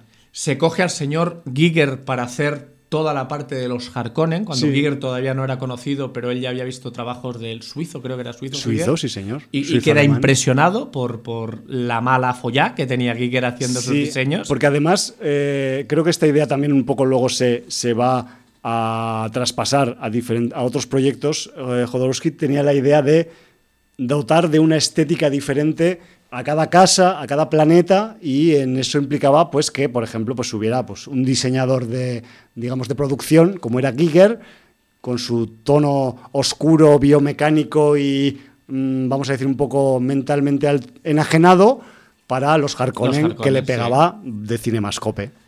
Y a todo esto, los diseños eh, de Moebius, de, de los personajes de todas las casas, son bastante arriesgados. Sí. Son muy coloristas, bueno. Eh, luego, si habéis visto La casta de los metabarones o el Incal, El Incal. pues realmente muchos de esos elementos, eh, de esos dibujos, de esa expresión gráfica de Moe- Moebius, quedan reflejados en estas dos obras. ¿no? Sí, señor. Entonces, ¿qué hace? Pues cuando ya tiene toda, tiene a Michel Seydoux de productor, tiene a Donovan para los efectos especiales, tiene trabajando a Chris Foss, a Giger y a Moebius en toda la parte gráfica, señor. empieza con su cast particular. Primero quiere para hacer de Paul Atreides a su hijo, que ya había salido en el topo, Sí, de niño. de niño. Y entonces, ¿qué le hace a su hijo? Bueno, pues a- a- A Prontis. Sí, señor. Prontis a, a Prontis Jodorowsky. Jodorowsky. Lo tiene dos años con un maestro de artes marciales entrenando ocho horas diarias, artes marciales variadas, esgrima, lucha con cuchillos, para hacer el Paul Atreides perfecto. Hubiera posiblemente sido el Atreides peleando perfecto. Sí. Al menos. No, y físicamente mm, daba un perfil que podía haber sido Sí. un Atreides, más Atreides que el propio McLarahan. Sí, el, el pobre Kyle, digamos que lo pillaron un poco mayor, porque en el libro el Paul Atreides Sí, tiene 15. tiene 15 años cuando empieza el libro. Sí, entonces- él es más mayor, evidentemente. Entonces, eh, aparte de la putada que le hizo a su hijo Brontis, que, Sí. que sale también. Trauma, eso se veía ahí trauma infantil. Que por cierto, mm, hay dos directores ilustres Sí, que van comentando casi todo el documental junto a Jodorowsky, sale muchos minutos, que son el Nicholas Winding Refn, Sí, que además uno. dice que es el único que ha visto la película de Jodorowsky porque tuvo el privilegio que Jodorowsky se sentara con él con el libro que se creó del con el story. Sí. y le explicara paso a paso la película hasta el punto que Nicholas dijo que la visualizó perfectamente. Para eso sirven los scripts. Y, el otro señor es el ínclito Richard Stanley. Sí, señor, gran ¿eh? Richard Con ese Stanley. color que vino del espacio, que también mm, cuenta muchas cosas interesantes eh, en cámara. Otra víctima eh, de, las, de los tejemanejes de las productoras. tío. Sí, yo pero creo bueno, que... que... que se está haciendo su hueco y se está haciendo su público, ¿eh? Sí, sí, sí. O sea, que quiero decir que, cosa que el señor Jodorowsky, pues, tuvo que apechugar. Entonces resulta que, si empezamos con el reparto, aparte de Brontis, eh, Vamos a los nombres mediáticos. Nombres mediáticos, que hay muchos. Él tenía muy claro que para hacer el Padishah, Shaddam IV, solo podía haber una persona que encarnara a Shaddam Una opulenta persona. Y además que era para él el referente y el padre de ese surrealismo que tanto adoraba, que era Salvador Dalí. Sí, señor. Y se fue a hablar con Salvador Dalí en Barcelona, en una época que estaba con Amanda Lear, ¿no? si no me Sí, equivoco, de pareja. Eh, no se sabe si señor o señora, nunca se ha aclarado. Mm, Mejor no saberlo. Eh, Amanda sale en el documental también. Sale en el documental hablando, además. Muy simpática ella. Para ella hubiera sido el papel de Princesa Irulán, Ujú. según se decía en el documental. Sí, sí, sí. Y entonces Shaddam IV tenía que ser, eh, bueno, pues Salvador Dalí. Hubo un problema de egos, porque Lucha de egos. Jodorowsky tenía un ego enorme, Dalí todavía mayor, los dos apadrinaban movimientos surrealistas eh, en Europa de una manera Sí, brutal. señor. y entonces, pues esa lucha de egos se convirtió en una aceptación por parte de Dalí, pero cobrando un sueldo de 100.000 dólares el minuto que apareciera en película. Claro. Lo Peque- habló, Un pequeño truco. lo habló con Michel Sedó eh, Jodorowsky y dijo, ¿qué podemos hacer? Porque dice, bueno, pues podemos intentar colar la cláusula de que sea solo por minuto utilizado. Minuto en la pantalla. película, en pantalla. Sí, señor. Incluso luego se llegó a decir que se le haría un molde de la cara y entonces actuaría un robot en lugar de Salvador Dalí diciendo que el emperador tenía que estar protegido para no sufrir un atentado y el robot actuaba en su lugar. Bueno, Súper surrealista. como- surrealista, como historias absolutas. Sí. Pero ahí también, eh, para abreviar, porque si no nos iremos de madre, eh, quería David Carradine también Como el duque. como el. Duque Leto Atreides, quería a, a Orson Welles como el barón Harkonnen, Al grandioso Orson Welles. que además eh, era un- una época en que Orson Welles ya solo se dedicaba a llenar la tripa en restaurantes de Francia, no hacía ni puto caso, no quería nada de nada, había tirado su carrera por la Un borda, poco bandarra. muy bandarra, absolutamente obeso y eh, Jodorowsky, con ese ángel que tenía para encandilar a la gente, le pide a su agente en París que averigüe en qué restaurantes suele ir Orson Sí. Welles. Y se coge y se planta en un restaurante donde va a comer habitualmente y se lo encuentra en una mesa solo con seis botellas de vino y dándose un festín. Yo me lo imaginaba. Él lo cuenta, pero tal y como lo cuenta, como, lo como es tan buen orador, te, te lo imaginas, ¿Te lo ahí. Y dice que estaba ahí Orson Welles y le dice, quiero que vengas a mi producción, no sé qué, quiero que hagas de Baron Harkonnen y, y dice él, no me interesa. Pero te pagaré, me pagues lo que me pagues, no me interesa. No me interesa. Le dice, ¿te gusta bien este restaurante, no? Dice, sí, tiene dos estrellas Michelin y me encanta el chef. Dice, si vienes a hacer la película, te llevo este chef al set de rodaje y comerás sus platos todos los días. Y dijo, me apunto. Espectacular. Espectacular. ¿Quién quería para hacer de Feirrauta?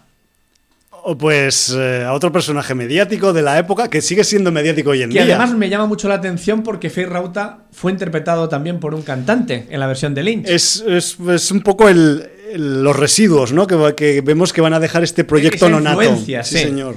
Pues era el señor Mike Jagger. Mike Jagger. Y dice que cuando pensó en Mike Jagger como Feirrauta, eh, una semana después coincidió en una recepción en París, En una fiesta, sí. en una fiesta, y él no se lo esperaba y estaba Mike Jagger. Pero cuando él quería hablar con Mike Jagger, dicen que Mike Jagger desde la otra punta de la sala, esto no sabemos si es Sí. eh, un poco de Jodorowsky style o es verdad. Pero queda, que- muy- queda muy bien. Y que Mike Jagger cruzó toda la sala abriendo a las personas para ir a saludar a Jodorowsky. Y, Y- Jodorowsky le dijo, tengo un papel para ti. en Tengo Dune". algo para ti aquí. Y entonces dijo directamente Mike Jagger, acepto. Y desapareció tal y como había aparecido. Con la magia de Move Like Jagger. Ahí está. Eh, bueno, pues... Esas podéis- mimbres quería. el Os podéis imaginar cómo está aderezada toda, todo el documental, Sí. eh, que es muy interesante, muy loco, porque es muy loco, muy surrealista, pero muy interesante. Yo, eh, además, no te deja absolutamente indiferente en nada. Eh, no sé si se hubiera llegado a realizar la película, qué hubiera pasado porque era absolutamente disparatada. A ver, según cuenta el propio Jodorowsky, a ver, lo primero que quería hacer era una película que despertara conciencias entre la juventud de los 70 con una película que tuviera una estética y una imaginería con la que no hiciera falta tomar drogas, psicodélicas Sí, sí, sí. para Así lo dice. alucinar, más allá de que también fuera un vehículo, digamos, de, vamos a decir, de despertar de conciencias, de, de empoderamiento de la gente frente a los poderosos, llámalo como quieras, ¿no? Eso más eh, la dificultad de adaptar esto en un corto espacio de tiempo. El Jodorowsky habla en el documental de que tenía pensado hacer como que 12 horas. No, no, o O sea, así, déjame o- que lo explique porque me recuerdo cómo lo explica él. Sí. Dice que igual que el book que se hizo él con el script, que Sí. es maravilloso, lo tiene él en su casa y eso el día que él falte y eso si sale a subasta, yo no sé lo que puede valer. Hay otros pocos más, pero Hay están otros pocos perdidos. más que los repartió entre los estudios de Estados Unidos de Hollywood. Sí. Y entonces fue, por ejemplo, a la Disney a llevarlo. Y en la Disney dijeron que el proyecto era impresionante, que los nombres eh, que estaban dentro del proyecto eran maravillosos, el reparto, que, que era una cosa como nunca se había hecho, pero que lo que les fallaba era el director.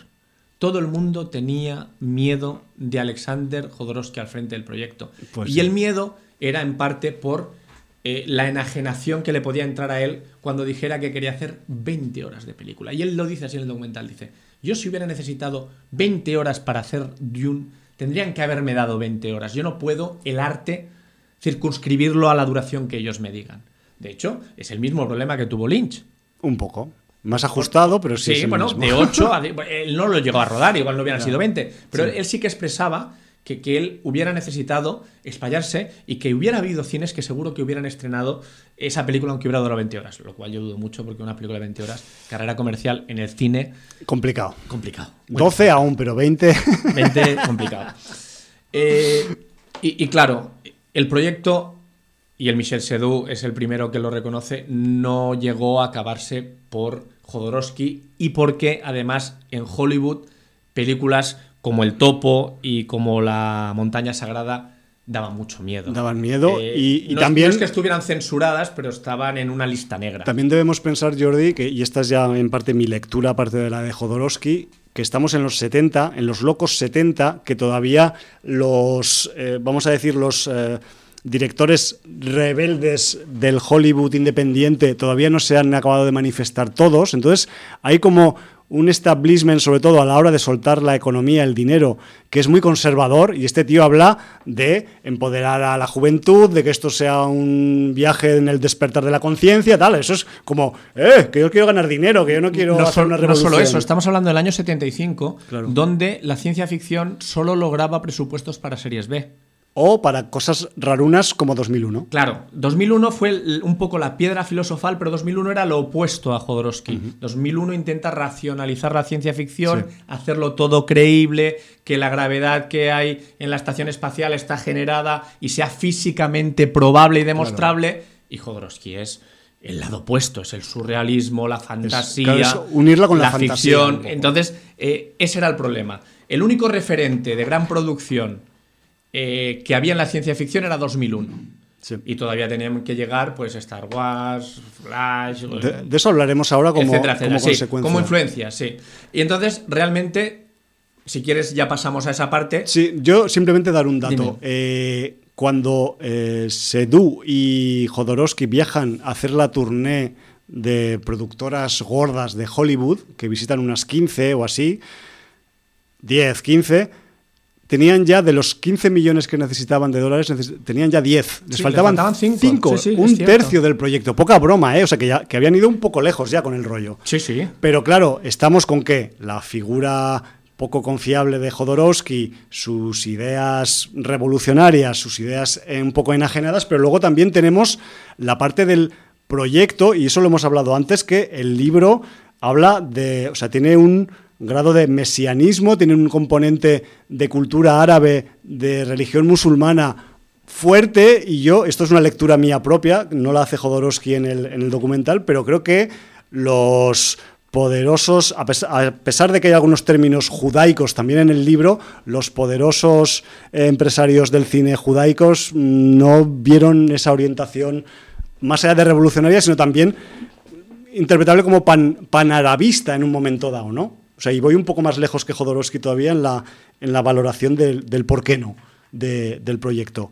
Y claro, pues eh, a ver, esos señores hacen el cine para ganar dinero y si puede ser mucho, pues mejor, no para conseguir logros sociales, ¿no? Que es lo que quería un poco Jodorowsky a través del arte un poco.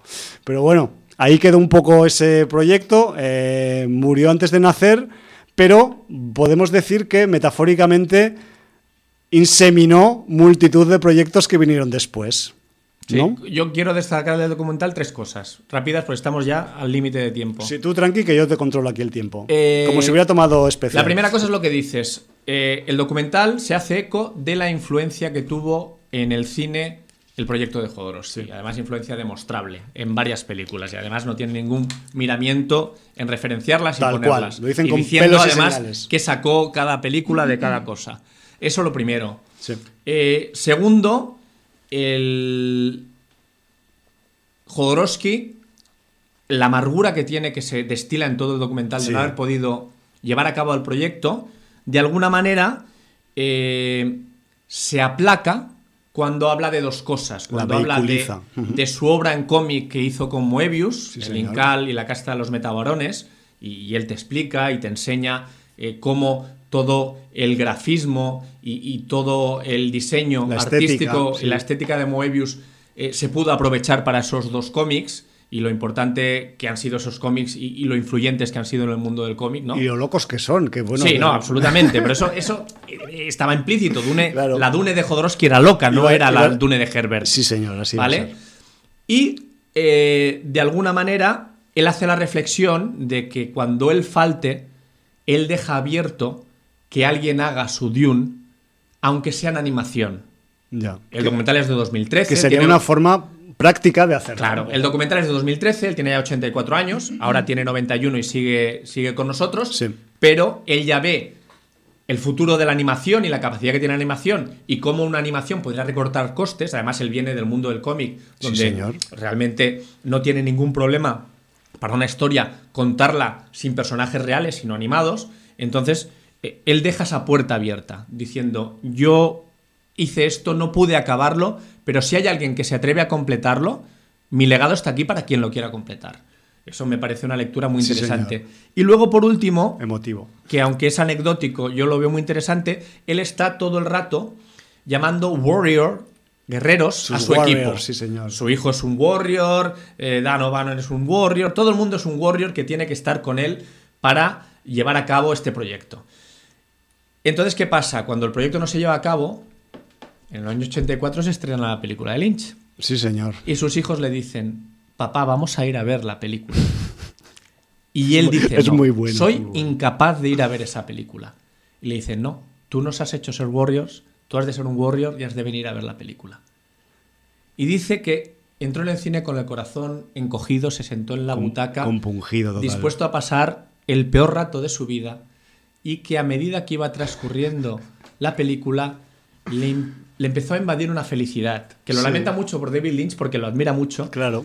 pero Yo creo que David Lynch también lo, que, lo que lamenta. viendo la mierda que había salido, palabras textuales, Sí, sí, eh, que estaba contentísimo de que eh, se hubiera estrenado esa porquería si no se había podido hacer su Dune. Sí. Y entonces salió reforzado y congratulado de, de la sala de Sí, cine. al menos lo intentó, no le salió, pero bueno, yo qué sé. Entonces me, me parece una anécdota súper curiosa Sí, y muy bueno, entrañable, además. Entrañable, sí. Sí. Aparte de eso, pues el documento. No sé si quieres que ahondemos en, nombres propios de la inseminación conceptual del un nonato en proyectos posteriores de ciencia ficción en el cine, pero la, lista es larguísima. Que se vea en el documental. Sí. Porque es que, ¿sabes qué pasa? Y aparte, solo tenéis que buscar eh, títulos míticos de la ciencia ficción del 75 para adelante. Y casi cualquiera de ellos que ha tenido una cierta importancia le debe algo al Dune Nonato de Jodorowsky. Pero incluso películas de, más allá de 2010, como Prometheus, que, tienen. Al, haber cosas de Giger, pues. Que tienen el planeta Harkonnen recreado perfectamente. O sea, que además es muy gráfico como se ve en el documental. Espectacular, es espectacular. Eh, realmente es un documental que no os va a dejar indiferentes. Yo os lo aconsejo porque pienso que eh, vais a poder sacar muchas lecturas y os vais a sorprender y lo vais a disfrutar. Yo me ha sorprendido muy gratamente. No tuve la oportunidad de verlo en Sitges cuando se estrenó. Yo tampoco. Y, mira que es uno de, de, los de los que estaba pensando este lo tengo que ver este año sí o sí. Lo he pospuesto hasta este programa especial, pero bueno, más vale ha valido la pena. Y además eh, lo que hablamos, o sea, es, se ofrece una tal cantidad de datos, se ve un poco la forma de funcionar en el cine el modus operandi de las productoras, de los proyectos y tal, que, es súper ilustrativo, no ya solo a nivel del Dune, sino de, del cine en general. ¿no? Sí, sí, sí. De la industria del cine, porque aquí nunca se ha definido más lo que es la industria del cine, como industria y como eh, ratio coste-beneficio. Sí, sí, sí, como industria mm, que busca el beneficio económico y su látigo ejecutor. Ahí está. Ya está. Pues esto es lo que da de sí un poco el Jodorowsky's Dune del señor, eh, vamos a decirlo, Frank Pavik, que tiene poquitas cosas como director. y he encontrado que tiene un documental mucho anterior de, música hardcore en Estados Unidos. Pero yo lo que quería comentar un poco ya, antes de que nos vayamos, Jordi, aunque sea a nivel pincelada, es los otros tentáculos que ha digamos, han salido del universo Dune en otros formatos que no son cine o literatura, como son, por ejemplo, las series de televisión, el cómic o incluso videojuegos. Me refiero que a ese nivel... Y eh, juegos de mesa. Juegos de mesa también, sí. O sea, mm, de hecho, seguro que hay más em, vinculaciones eh, con, el universo Dune, pero nosotros conocemos estas, ¿no? Eh, con con la llegada de la película de David Lynch, eh, la, Marvel eh, realizó una novela gráfica que seguía paso a paso la historia de la película de Lynch y fue publicada pues en aquellos años también. Casualmente dibujada por un grandiosísimo Bill Sienkiewicz, que a mí me, es un tipo que, me ha gustado mucho. yo lo, lo, llegué a descubrir en su momento con, con su eh, digamos, trabajo en Nuevos Mutantes. Pero después, a, partir de ahí, pues he ido, he ido rascando de Bill Sienkiewicz y, pues de hecho, pues no conocía este dato suyo, ¿no? De, de, que esta novela gráfica fue, fue hecha, pues, eh, por él a la, al hilo, a la, a la estela de la salida del, de, la, película de Lynch. Luego tenemos para televisión, eh, creo que canal Sci-Fi, tal cual, mm, es, Jordi, ¿puede ser? Sci-Fi, sí, sí. Eh, dos miniseries, una de 2000 a secas 2000, sí. y otra de 2003. Eh, la del 2000 se llama tal cual Dune y se ocupa del primer libro de Frank Herbert y la segunda miniserie se titula Hijos de Dune, es de 2003 y abarca los segundo y tercer libros que siguen al Dune original de Frank Herbert. Correcto. ¿Tú has llegado a ver alguna de estas? ¿o Yo me he visto la serie de Dune, la de 2000, 270 minutos. Ya ves. 20 eh, millones de presupuesto de dólares, no está mal para una serie de televisión. La tercera serie más vista en la historia del canal Sci-Fi, o sea, fue uno de sus éxitos. Qué bueno. Y en principio, eh, el nombre más mediático fue el de William Hart, que hizo eh, de Leto Atreides. Poca broma, ¿no? Sí. El, el, resto del reparto, pues bastante desconocido. Y es una miniserie de tres episodios, bastante más fiel a la novela de Herbert que, que la película de Lynch. Sí, joder. Con un diseño de producción a medio camino entre lo que quería hacer Jodorowsky y lo que hizo Lynch, en el sentido de que es un poco más arriesgada en cuanto a trajes y en cuanto a, vistosidad de, cada planeta y de, y Sí, de cada... Un poco más folclórica. Sí, más folclórico, perfectamente definido. Y eh, para mí el problema que tiene es que a pesar de que la mayor duración le deja explicar mucho mejor eh, todos los condicionantes de, de la novela de Herbert, la serie se ve como muy de teatro, Ya. mm, una producción demasiado aséptica y el reparto está muy justito. El guion se pierde en pillar la esencia filosófica de Herbert, no lo consigue y, y la verdad es que a nivel actoral y dirección de actores es muy justita.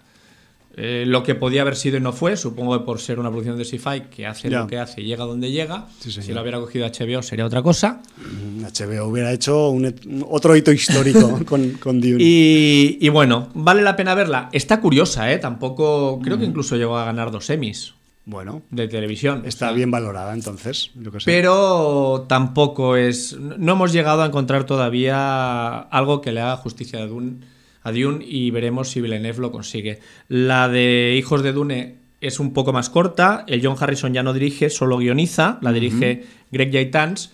Es de 2003 y yo no la he llegado a ver. Vale. Eh, se estrenó en dos capítulos en vez de en tres, aunque la duración es similar, son solo ocho minutos menos. Bueno, yo tampoco me voy a meter en el tema videojuegos porque no soy ningún experto, simplemente decir que hay por lo menos cinco videojuegos basados en, en el universo Dune con diferentes títulos eh, que surgieron sobre todo a raíz de la película de Lynch. Pero lo que sí que creo que tenemos un poco más controlado, al menos tú, es el tema de juegos de mesa. Sí, porque, a ver, había un juego de mesa de, de Dune, era la época que nosotros nos dio, principios de los años 80, eh, pues nos dio por, por jugar a juegos de mesa, juegos de rol. Entonces, era pre-película de Lynch este juego, puede ser. Era prepelícula y era cuando mm, la novela casi no se conocía en Ya. España. Claro, se, se publicó en el 75. Sí. En España. En España la novela se publica en el 75 y el juego de mesa viene por el 80, 82. qué y, bueno. y de hecho, eh, este juego de mesa, que era un juego en que tú cogías una de las facciones, podía ser la cofradía, los Atreides, los Sí. Harkonnen, eh, el emperador, las Bene Gesserit, creo que había seis facciones, o los Fremen. Y entonces, tú dirigiendo esa cofradía, pues con cartas y con una, era una mezcla de Risk, con juego de cartas y tal. Vale. Bueno, lo desgastamos absolutamente, con fichas de combate, un poco de wargame. Ya tenías tu. Sardaukar, tenías los Fremen, tenías. Y entonces eh, tenías que conquistar Arrakis. Arrakis, claro. Es Ese- lo que, es lo que esa toca. era la esencia del juego. Es lo que toca aquí. Y, y lo gastamos muchísimo, o sea, jugamos muchísimo. Era una época pues que, que empezaban a salir juegos de mesa mm, para la gente que quisiera jugar a cosas más, la fuga de Colditch, Sí. eh, ya para gente muy experta porque tardabas más en montarlo que jugarlo, el Magic Real, Ajá. juegos que eran difíciles de encontrar, pero que si los encontrabas ya te enganchaban y luego de aquí pasabas al rol, ¿no? Sí, sí, Entonces, bueno, pues el, el Dune lo que nos hizo a nosotros, a, a fuerza de jugarlo, fue interesarnos por el libro. Claro, porque jugáis sin haber leído el libro. Correcto. El, lib- el libro era un gran desconocido. Mm, Lo, lo tenías en la Gigamesh y poca cosa más. Pero os, llamó la atención, pues yo qué sé, la carátula del juego o lo que fuera. todo, y- todo. eh, quiero decir, toda la eh. riqueza de personajes, de, de los gusanos de arena, Claro. la especia, melange, todo, todo. El mundo tan rico. Y entonces, bueno, pues a raíz de jugar al juego unas cuantas partidas, nos compramos el libro. Qué Y bueno. entonces entramos en el mundo Dune. Abristeis 100%. la puerta. Sí, sí, sí, esa puerta que ya no se cerró. No, no, no. Y aquí estamos en. Aquí estamos en el 2020. programa 900. sin audiencia. 2020, hostia, es verdad, programa 900. Se me había olvidado completamente que era el explicando, programa 900. explicando tío. todas las cosas que ha traído Dune. Sí, que de hecho, pues podríamos hablar un poquito más, pero creo que no, Sí, es- no estamos- está, no está nada mal. Estamos ya fuera del tiempo porque estamos Sí. en horario de directo. Nos pasamos solo unos minutos de nuestra, nuestra duración estándar de, de- de directo. Y joder, que en teoría el Dune de Villeneuve, si no le cambian la fecha de estreno, tiene prevista su salida en cines estadounidenses allá por mediados del mes de diciembre de este 2020. Y ya veremos a ver, no sé si va a hacer el tío ahora una entrega, dos entregas, si lo va a meter todo en una sola película. Yo creo que es mucho para meterlo en una. Yo, pero- yo creo que se dijo que iba a ser en dos entregas. Sí, a mí Porque me- además, además comercialmente les interesa. Es que Lo hicieron con It, o sea, quiero decir... en, en una es demasiado apresurado, creo yo. Y entonces, bueno, pues eh, lo- yo creo que lo, lo lógico es hacerlo en, en dos entregas. ¿Dónde cortarán? Ya veremos, porque esa es otra también, que es, que es el gran problema de las eh, A, a mí, a mí ¿no? cortan por donde estás imaginando, que es lo lógico, Sí, claro. mien- mientras que después no me hagan la de Lynch, estoy contento. Hombre, pues no estaría nada mal, porque así más que nada, en el- sobre todo en la primera parte, eh, daría tiempo para, digamos, poner en público conocimiento la, el estatus, el, el estado de las cosas en esta galaxia y en este mundo 10.000 años después de, en el futuro de nuestra era, ¿no? Entonces, no sé, entiendo que quizás ya veremos a ver qué idea tiene Villeneuve, si va a ir y venir al pasado y al futuro, o lo va a hacer todo lineal a nivel argumental, pero tenemos que esperar unos mesecillos para, para verlo. Yo, si te digo la verdad, siguiendo mi política de no inmersión en producciones futuras, mm, sé súper poco de la producción. Sé que hay un repartazo que cada vez ¿Has que... visto alguno de los nombres, no? Alguno sorprendente. Al- alguno, alguno, pero ya he empezado a rascar tres o cuatro y he dicho, basta ya, no quiero porque, porque, claro, un proyecto como este también, pues evidentemente la película de Lynch tenía repartazo, pero es- en la ocasión de Villeneuve tampoco va a ser menos y el, el caso de Jodorowsky quizás era ya eh, rozando la locura a nivel mediático, pero claro, mm, eso no quita que Villeneuve también pues es- ya tiene hecho un nombre, tiene un prestigio y supongo que le cuesta menos convencer a según qué actores y actrices a que participen o quieran jugar con él al juego de Dune, ¿no? Entonces, claro, A ver, eh, yo sé que hay gente que Villeneuve le cae regular. Yo no entiendo por qué, porque yo creo que Bueno. es un muy buen director. Sí. Y además, para mí, ha hecho de- una de las grandes, grandes obras de ciencia ficción del siglo XXI, que para mí quedará como, como de las 100 mejores de este siglo, ya me atrevo a decirlo, como es Arrival, porque además se atreve a meter elementos de ciencia ficción dura en una película de ciencia ficción que podía apuntar como un blockbuster y es mucho más profundo que un blockbuster. Sí, señor. Y a mí con Arrival mm, me sedujo tanto que yo le doy la confianza para Dune. A ver, yo de, de todas las manos en las que podría caer, mm, es una de la, son unas de las manos que mm, más confianza me dan. Luego ya veremos a ver si lo que es eso, las, los requerimientos de la industria acaban afectando al proyecto como en otras ocasiones o no. Eso ya ahí, pues yo que sé. También yo- yo creo entiendo que- que, que el hombre tiene experiencia para saber sortearlos estos. Que habi- habiendo planeado hacerla en dos partes, irá más eh, tranquilo en cuanto a, a presiones de los estudios.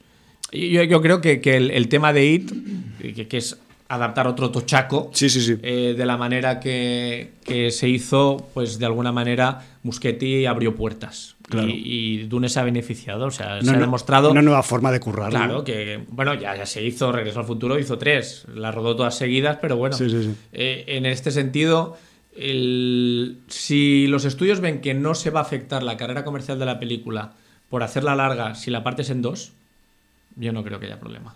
Bueno, pues yo es que me imagino mm, situaciones que quizás se puedan vivir en otras películas de Villeneuve como Sicario, que también tiene escenas en ambientes subdesérticos o desérticos.